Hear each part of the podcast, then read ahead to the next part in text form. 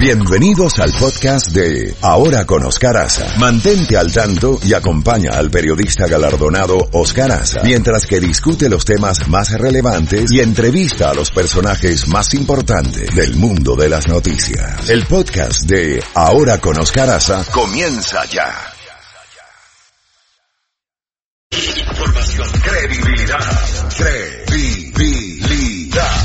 Escuchas a Oscar Aza. Oscar Aza. En la Z mañana. Z92.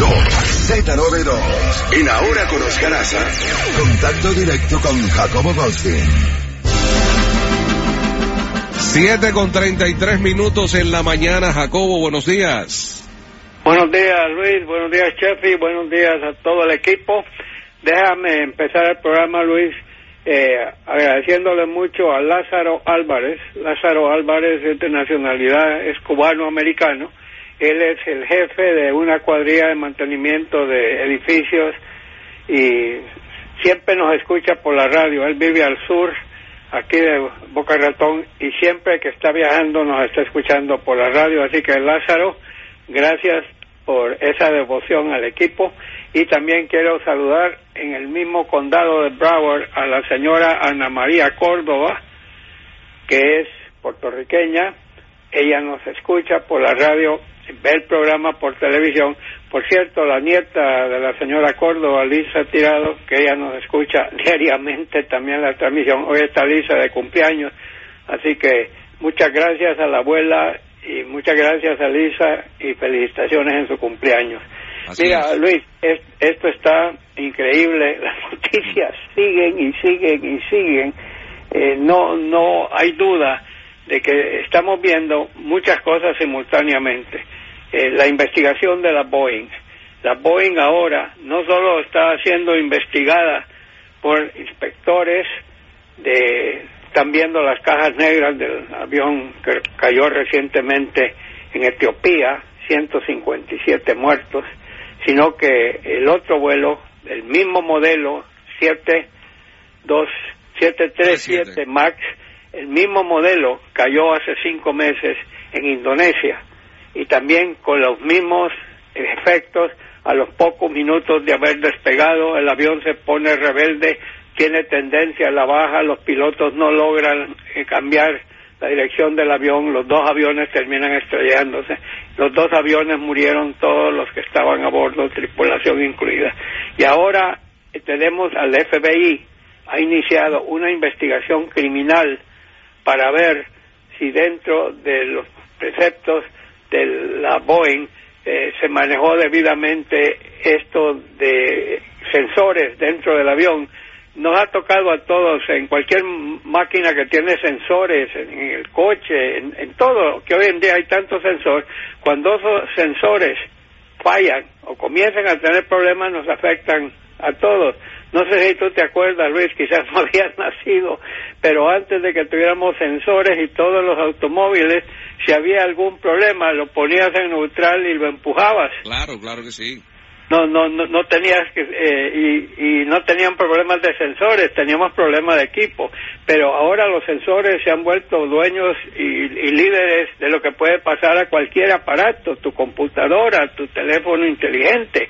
Y parece ser que en ese avión, eh, o ese modelo de avión, ya han habido problemas serios. Cinco pilotos americanos han salido a la palestra diciendo que ellos han tenido que combatir eh, esa tendencia del avión de, irse para abajo y que tuvieron que maniobrar. Entonces se está investigando, en primer lugar, si la empresa dio suficientes instrucciones a los que compraban los aviones de que podía suceder eso y cómo combatirlo. Esa es una pregunta.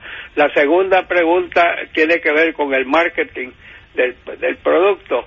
Y, y también tenemos el caso de que el actual eh, sub- eh, secretario de Defensa interino trabajó con la empresa Boeing más de 30 años antes de pasar a ser el, sub- el subministro de del Pentágono, por decirlo así, y vamos a ver en qué va a pasar con todas estas investigaciones. Mientras tanto, todos los aviones 737 eh, MAX están en tierra, no vuelan, no se les va a dejar volar mientras no se solucionen eh, todos los problemas.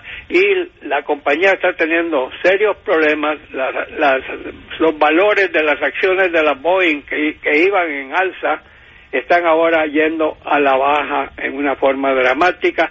Y a eso Luis agreguemos que los familiares de todos los centenares de personas que han muerto van a irse a la vía judicial y van a meterle querellas, querellas perdón, a la empresa. Así que es todo, y recordemos que la Boeing es gigantesca, es la empresa aeroespacial más grande del mundo y tiene a miles y miles de trabajadores.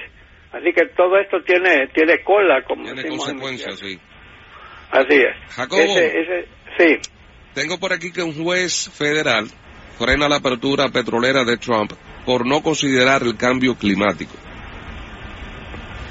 Bueno, eh, todos sabemos que el presidente Trump y su gente cercana y muchos miembros del Partido Republicano no creen en el calentamiento global, no creen.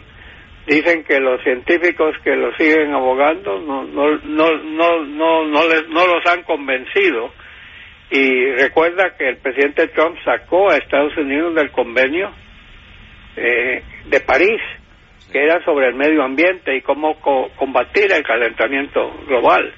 Así que veo yo que eso sigue siendo sigue siendo un problema, pero sí hemos visto que en los últimos años unos cambios tremendos, y sí hemos visto que en, en las partes polares se está derritiendo el hielo mucho más rápidamente. Lo de Nebraska. Estaba, sí, y tenemos inundaciones como lo de Nebraska y Mozambique Parece que en Mozambique ha sucedido una cosa terrible, vientos huracanados y lluvias torrenciales tienen a ese país prácticamente inundado también. Aquí en Nebraska, Dios mío, una enorme cantidad de condados, hay muertos también, hay daños millonarios, multimillonarios, porque no solo es Nebraska, son cuatro o cinco estados alrededor. O sea, está, hay, algo está pasando con el clima y, yo digo que sería debe haber algún mecanismo que junte a las cabezas grandes del mundo y que y, que la gente se dé cuenta si de, si de veramente hay calentamiento global se tiene que hacer algo Luis. No no podemos estar con los brazos cruzados porque van a van a desaparecer las playas. Eh, el agua va a subir el hielo se derrite el agua sube. Todas esas casas hermosas que vemos junto al mar eh, ¿qué va a ser de ellas dentro de 10 años? Si las aguas van a subir y subir y subir. Así que son, son problemas son problemas serios. También eh, hay dos temas más, Luis, que me gustaría tratar contigo.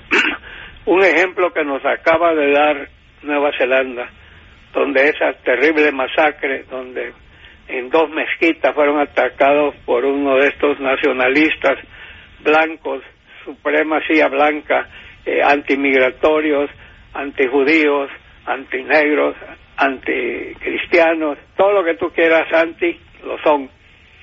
Este señor está detenido eh, y, la primer ministro de Nueva Zelanda, Jacinda Alder, primero no quiere que se mencione el nombre de él, no le quiere dar más publicidad a él como, como porque muchos de estos lo hacen para sonar en el mundo entero Segunda cosa, ella anunció seis días después de la masacre que su país va a tomar medidas drásticas, van a cancelar la venta de armas de asalto, armas de alto calibre, de esas balaceras que caben muchas más eh, balas que las normales y de ese equipo que puede convertir un rifle normal en un rifle semiautomático.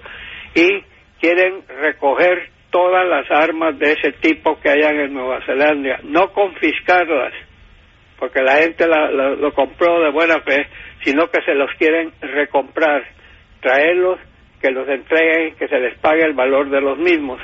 Pero es increíble que aquí, donde han habido tantas matanzas, y ya perdí la cuenta, de tantas matanzas grandes con armas de estas semiautomáticas o armas que se convierten en semiautomáticas, aquí no se ha hecho nada y mira Nueva Zelanda, en seis días, eh, esa señora merece el premio Nobel de la Paz y el premio Nobel del sentido común, la Jacinda Ardern. Así que nos está dando un enorme ejemplo eh, Nueva Zelanda. Así es.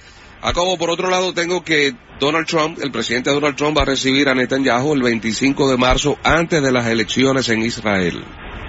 Correcto, y pueden ser las últimas elecciones de Netanyahu, perdón, que está ha sido acusado por el fiscal general de Israel de corrupción, tanto él como su esposa, y veremos si él se salva o no, porque en Israel mucha gente quiere a Netanyahu porque es de mano dura en materia de seguridad nacional y vamos a ver que, en qué termina todo esto. Él se va a reunir con el presidente Trump en la oficina oval, han sido muy, muy amigos, muy ligados, han sido buenos aliados los unos con los otros. Vamos a ver si Netanyahu se queda en el poder y, puede ser que esta visita a la Casa Blanca le ayude. Eh, los otros temas es el, el presidente Trump está peleado con la memoria del difunto senador de Arizona, el senador republicano John McCain, héroe de guerra, a quien el presidente Trump ha venido atacando en los últimos días sin que nadie le haya tocado el tema. O sea, nadie le preguntó por John McCain o nada. Él, de motos propios, decidió atacar a John McCain y lo ha venido haciendo desde días, eh, pero este fin de semana con los tweets, de veras que atacó severamente a John McCain, que héroe de guerra, respetado, un, un senador, que el presidente Trump dice que dos cosas no le perdona a John McCain. Primera fue eh, cuando tiempo atrás a la oficina de John McCain llegó un documento, un dossier, en que se hablaba de si había colusión o no, cosas que, que no hacían verse bien al presidente. Y, dijo John McCain, en vez de entregarla a la Casa Blanca para que la viéramos, se la entregó directamente al FBI. Y de ahí, dice el presidente, terminamos con, con eh, Robert Mueller, que es una cacería de brujas. Y la segunda cosa que no le perdona es que cuando se estaba votando sobre el pedido del presidente Trump de cancelar el plan de salud de Obama, Obamacare, John McCain, que estaba en Arizona porque ya estaba grave, el cáncer cerebral lo, estaba matando ya, vino desde Arizona a votar y fue el voto decisivo a favor de que se quedara vigente el plan de salud de Obama y que no avanzara el plan del presidente Trump de cancelar Obamacare. Y, eso lo ha estado atacando, atacando, atacando. Y el presidente Trump no le luce estar atacando a un héroe de guerra. Él no fue a pelear a Vietnam, él consiguió zafarse de ir allá. McCain fue, lo derribaron en un avión de combate. El presidente Trump, si no recuerda, Luis, un años atrás había criticado a John McCain y había dicho, ¿quién es John McCain? ¿Cómo puede ser un héroe nacional alguien que fue prisionero de guerra? Bueno, fue prisionero de guerra porque en combate un cohete de tierra-aire derribó su avión, lo capturaron los eh, vietnamitas, lo estuvieron torturando cinco años y medio regresó. Yo conozco a John McCain, yo lo entrevisté en varias ocasiones. Él siempre, el lado izquierdo, tenía un problema ahí, yo creo que de tantas veces que lo torturaron. Y cosas de esas, y entonces eso honradamente no le luce al presidente. Tiene mil cosas que puede estar hablando, la economía anda bien, sus esfuerzos de lograr acuerdos comerciales con China, etcétera, etcétera, pero tiene entre ceja y ceja a John McCain. De hecho, para mí eso no le ayuda. De hecho, el presidente Donald Trump dice que el acuerdo comercial con China está bien encaminado, pero tenemos un reenganche, Jacobo, y acaba de salir una noticia de último minuto de Venezuela. Agentes del Servicio Bolivariano de Inteligencia Nacional, el SEBIN, arrestaron en la madrugada del jueves al diputado Roberto Marrero, jefe del despacho del presidente interino Juan Guaidó. Así que... eso, eso, eso empeora las cosas dentro del país. Eh, hablaremos de eso en el, en el reenganche y también quiero ver hablar de, de, ese drama que se está viviendo en la Casa Blanca donde eh, eh Kellyanne Conway, que es la principal asesora femenina del presidente Trump y fue instrumental en que él saliera electo, el esposo de ella, que es un abogado republicano constitucional, ha venido atacando a Donald Trump. ¿Ok? Le seguimos en el reenganche. así es, a las ocho y media, Jacobo. Un abrazo. Son exactamente las siete con cuarenta y ocho minutos en Ahora con Oscaraza. Muy buenos días. Maneje con mucha precaución.